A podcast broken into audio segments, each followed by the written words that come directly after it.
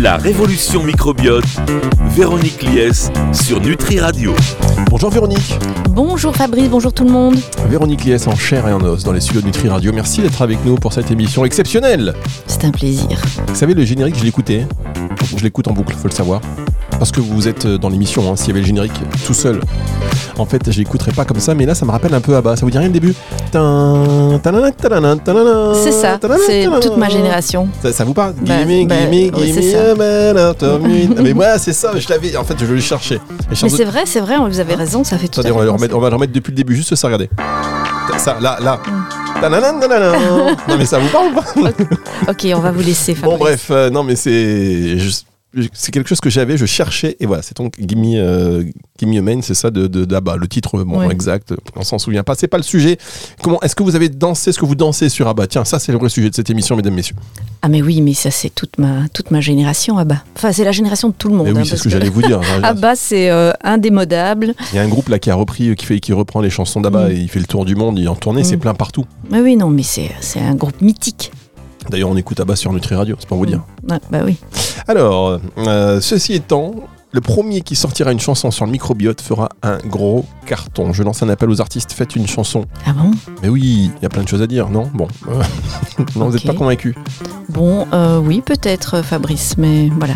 Eh, attendez, Pierre Perret fait une chanson sur le zizi. Pourquoi personne ferait une chanson sur le microbiote? Ah, oui, interesting. D'accord, on a perdu Véronique. Et les auditeurs disent, nous, on a perdu Fabrice. Vous êtes là pour cette émission La Révolution Microbiote avec Véronique Lies, qui chaque semaine vous parle d'une manière très claire hein, pour que vous puissiez prendre conscience de son importance, de comment il fonctionne, les mécanismes. Et en même temps, on vous parle de complémentation. On l'a vu la semaine dernière, par exemple, avec le, butyrate ou, les enzymes. On parle d'alimentation. Si vous avez des questions, vous n'hésitez pas euh, sur le site de Nutri Radio, euh, le formulaire de contact. Donc, Nutri Radio, vous nous posez une question en précisant qu'il s'agit de l'émission euh, La Révolution Microbiote. Aujourd'hui, encore un sujet d'intérêt puisqu'on va évoquer cette, euh, enfin, ce microbiote, comment l'avoir au top pour les nourrissons. C'est ça. Parce que ça, c'est important. Vous nous avez dit dans les premières émissions qu'il se formait euh, le microbiote, euh, même pendant la conception. C'est ça. Alors c'est important, surtout pour ceux qui doivent encore faire des enfants, parce que Oui. personnellement pour moi c'est mort. Donc euh, voilà. Euh, mais c'est vrai que aujourd'hui, je pense qu'il est vraiment dommage que toutes les femmes qui souhaitent avoir un enfant ou qui sont en début de grossesse, c'est dommage qu'elles ne soient pas accompagnées, parce que si elles savaient à quel point elles peuvent influencer la santé de leur enfant ou de leur futur enfant, je pense qu'il y aurait des modifications alimentaires euh, bien plus importantes et que c'est un manque d'information qui fait que parfois certaines femmes se disent bon c'est pas grave, je suis enceinte, euh, voilà, euh, ok je prends du poids, bon Éventuellement, j'arrête de fumer. voilà, c'est ça. On fait des petites choses gentillettes comme ça, mais en réalité, on ne mesure pas Et ici, l'idée, c'est pas de culpabiliser ou quoi que ce soit. Moi, je peux vous dire que j'aurais fait plein de choses différemment pendant mes grossesses si j'avais su tout ça. Donc, euh, quand on ne sait pas, eh bien, on ne sait pas. On ne peut pas mettre en application. Et après, quand on sait, chacun fait les bons choix. Donc, il n'y a pas de jugement, mais au moins, on a la liberté de choix, j'ai envie de dire. Et donc, c'est vrai que cette période, elle est absolument cruciale. Et euh, on parle d'ailleurs d'une période qui s'appelle la DOAD en anglais et qui vient de Developmental Origin of Health and Disease, euh, donc l'origine développementale euh, de la santé et des maladies. Qui est- ça dit bien ce que ça veut dire, une période durant laquelle, eh bien, finalement, on va programmer son enfant à être plus ou moins en bonne santé. Et cette période, elle dure 1000 jours. Et c'est une période qui démarre au moment de la conception. Donc finalement, on peut euh, faire trois grandes périodes pour découper cette période de 1000 jours. On a la période de la conception, euh, donc vraiment autour de la conception et de la grossesse. On a la période de l'accouchement. Et puis on a la période qui suit l'accouchement. Donc on va découper, si vous voulez bien, euh, cette période en trois pour vraiment faire une stratégie euh, qui permettra à son enfant d'avoir vraiment un microbiote au top. Alors, la conception, bah, On va y revenir. Alors, Oui. on va développer ça dans un tout petit instant. On marque une pause euh, rapide et on se retrouve pour justement parler de, des trois étapes importante euh, dont on a conscience maintenant. Mais euh, c'est vrai qu'à l'époque, nous, on n'est pas, par exemple, des enfants du microbiote. Clairement nos, pas. nos- nos parents, ils, ils ont fait attention euh, à rien du tout parce qu'ils ne le savaient pas, mais les scientifiques ne, ne faisaient pas attention non plus. Donc, euh, bah, on s'en sort quand même pas trop mal au Voilà, bout du compte. voilà, voilà. Mais on peut faire mieux. Mais on peut faire mieux et on va s'y atteler grâce à vous dans un instant sur Nutri Radio. La révolution microbiote, Véronique Lies sur Nutri Radio. Véronique Lies sur Nutri Radio, merci euh, d'être avec nous, merci de nous avoir rejoints, nourri le corps et l'esprit. On parle donc du microbiote, comment faire pour avoir un microbiote au top pour son bébé? Euh, On parle de la phase déjà de conception parce que c'est là aussi que beaucoup de choses se jouent, Véronique. Absolument. Alors, logique, hein, c'est évidemment logique de bien comprendre qu'il y a la phase de la conception, mais le microbiote de la maman avant la conception va déjà être un élément important. Donc c'est un peu euh, évidemment l'œuf et la poule, hein, c'est le cas de le dire. Euh, L'idée c'est que dès le plus vite possible, on ait un bon microbiote. Mais imaginons, voilà, une femme a un désir de grossesse euh, et elle, voilà, elle fait tout ce, qui, tout ce qui est nécessaire de faire pour tomber enceinte. Et donc, pendant cette période-là, l'idée, c'est d'avoir une alimentation, évidemment, qui soit équilibrée. N'y a pas de recette miracle, c'est simplement suivre les conseils, euh, je dirais, classiques d'une alimentation équilibrée, à savoir un bon équilibre entre protéines, glucides et lipides. Donc certainement pas euh, se dire euh, je me mets au régime pour pas prendre trop de poids et certainement pas non plus se dire je m'en fiche si je prends 30 kilos, je les perdrai après parce que parmi les critères qui vont vraiment déterminer la qualité du microbiote, il y a la prise de poids pendant la grossesse. Alors il y a le poids de départ et il y a la prise de poids pendant la grossesse. Donc une, une maman n'a pas intérêt à prendre trop de kilos pendant cette grossesse. Et donc comment faire? Eh bien évidemment ne pas être en excès de calories, mais pas non plus en, en déficit. Et en général, quand même, une grossesse, ça coûte un petit peu de calories supplémentaires. Donc c'est vraiment, voilà, essayer de, de maintenir ce, cet équilibre pondéral, mais surtout jouer sur la qualité des aliments. Donc l'idée, c'est de fuir tout ce qui est transformé. Je vais rien inventer, hein. c'est les principes même d'une alimentation santé. C'est éviter les plats transformés, les plats industriels, les plats raffinés, manger un maximum de fibres, d'aliments complets, des légumineuses. Et évidemment, comme la maman va faire un bébé, elle va le fabriquer, elle a besoin de protéines en suffisance. Donc quand même, euh, attention aussi aux mamans euh, véganes, etc. C'est tout à fait possible, mais il y a quand même des déficits euh, qu'il est important de combler, et notamment le fer, le zinc, la vitamine B12, les oméga 3. Il y a quand même beaucoup de choses à avoir à l'œil si on est si végane.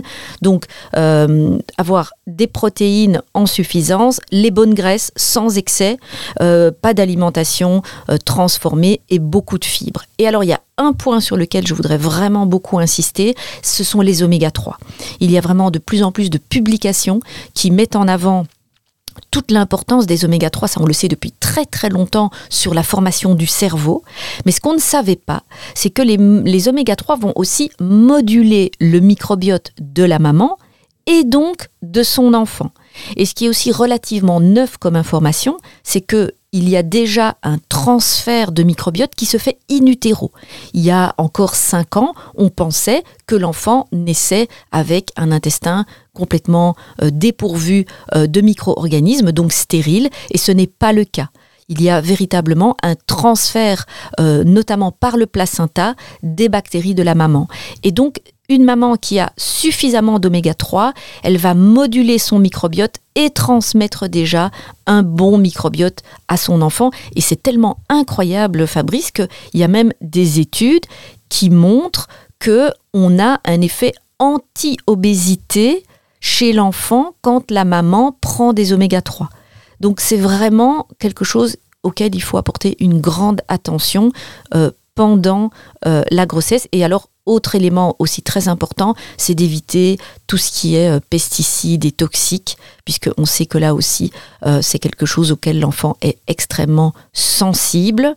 Et dernier point important, c'est de prévenir au maximum le diabète gestationnel, le diabète de grossesse, parce que c'est un facteur de risque aussi pour l'enfant euh, au niveau de sa santé, au niveau de son microbiote.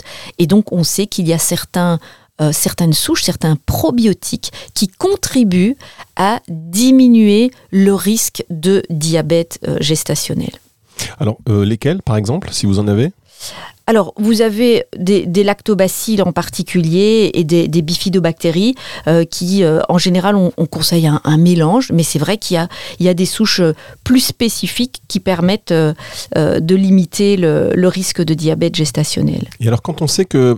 bah, ce- Notamment les rhamnosus GG, si vous voulez tout savoir. Donc, les lactobacillus rhamnosus GG ont un effet démontré sur la, la diminution du risque de diabète gestationnel. Très bien. Euh, J'allais vous dire, quand on sait que le, le- le microbiote euh, se transmet un, un peu aux, aux nourrissons, euh, et quand on sait à quel point il est important, au-delà de l'alimentation, des oméga 3, euh, le stress notamment, tout ça aussi, euh, Oui, oui, bien hérite. Vous faites bien d'en parler. hein. On sait qu'il y a vraiment. euh, alors, on ne connaît pas tous les mécanismes par lesquels ça, ça passe, mais on sait qu'une maman très stressée programme son enfant à devenir stressé. Donc, c'est vraiment quelque chose qui peut se transmettre. On parle beaucoup d'épigénétique, hein, et l'épigénétique, c'est vraiment euh, la façon dont on va moduler l'expression de ces gènes par l'environnement.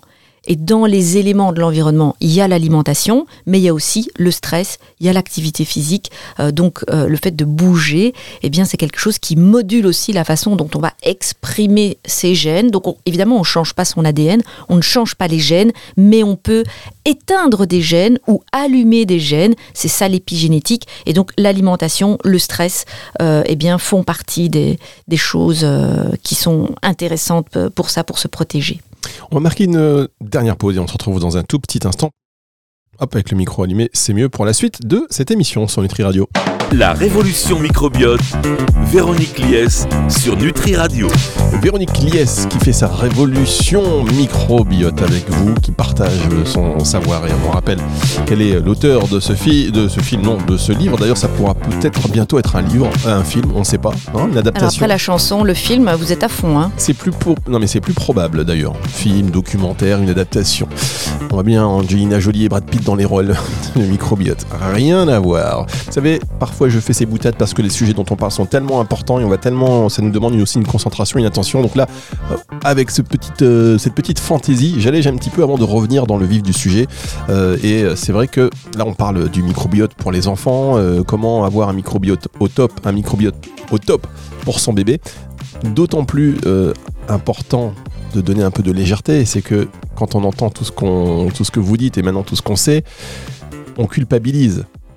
C'est vrai qu'on, euh, enfin, j'imagine, euh, voilà, moi en tant que parent, je peux culpabiliser, dire tiens, on n'a pas fait attention à ci, on n'a pas fait attention si à ça, si on pas, avait su. Donc On va bon. pas culpabiliser euh, parce qu'on a fait des choses qu'on ne savait pas. Oui, mais bon, Euh, voilà, quand moi, même, moi, c'est pareil. ça hein. semble tellement évident en réalité qu'on se dit ah oui Mm. c'est vrai que Ouais, on s'est pas si posé la question évident. mais c'est pas si évident mais quand vous savez c'est quand vous, vous donniez les conseils tout à l'heure vous dites bon voilà des conseils évidents de pas favoriser une alimentation transformée tout ça alors en vérité on le sait ce qui nous empêche pas de manger un peu des cochonneries parfois en disant bon bah c'est pas grave et en, en réalité Ça, ça dépend de l'âge des enfants. hein. Bon, les, les miens, ils sont tellement grands que même, même ça, on, on était à 10 années-lumière. hein. Je peux vous dire, j'ai aucune culpabilité. hein. euh, tout ce qu'on faisait avant je repense assez euh, à l'époque il y avait des cigarettes en chocolat et tout je sais même pas si c'était du chocolat des- Incroyable. vous hein. vous souvenez maintenant c'est interdit Mais, mais je sais bien, moi, j'ai, mes enfants, ils ont reçu ça. Savez, je suis belge, donc euh, on- on- c'était la Saint-Nicolas. En Belgique, le 6 décembre, c'est la Saint-Nicolas, et donc les enfants reçoivent des cadeaux, c'est un peu l'équivalent du Père Noël. Et donc, ils avaient des paquets de cigarettes en chocolat, mais vous vous rendez compte, c'est la honte complète, quoi. Mais oui, on se posait pas la question. Moi, j'adorais ça. hein. Je avec le papier et tout. Oui. C'était hyper bon. Alors, je suis pas devenu fumeur pour autant, mais quand même. du sale chocolat au lait sale dégueulasse. en plus. on était contents. Ah c'était le cadeau de l'année. c'était le petit cadeau qui faisait plaisir. Mais si on faisait un jour, on ferait une émission sur tous les bonbons de notre enfance. Et euh, Ah, là, je peux vous on, va en avoir, parler. on va avoir des surprises en termes d'intérêt nutritionnel, de, de, de sucre, etc.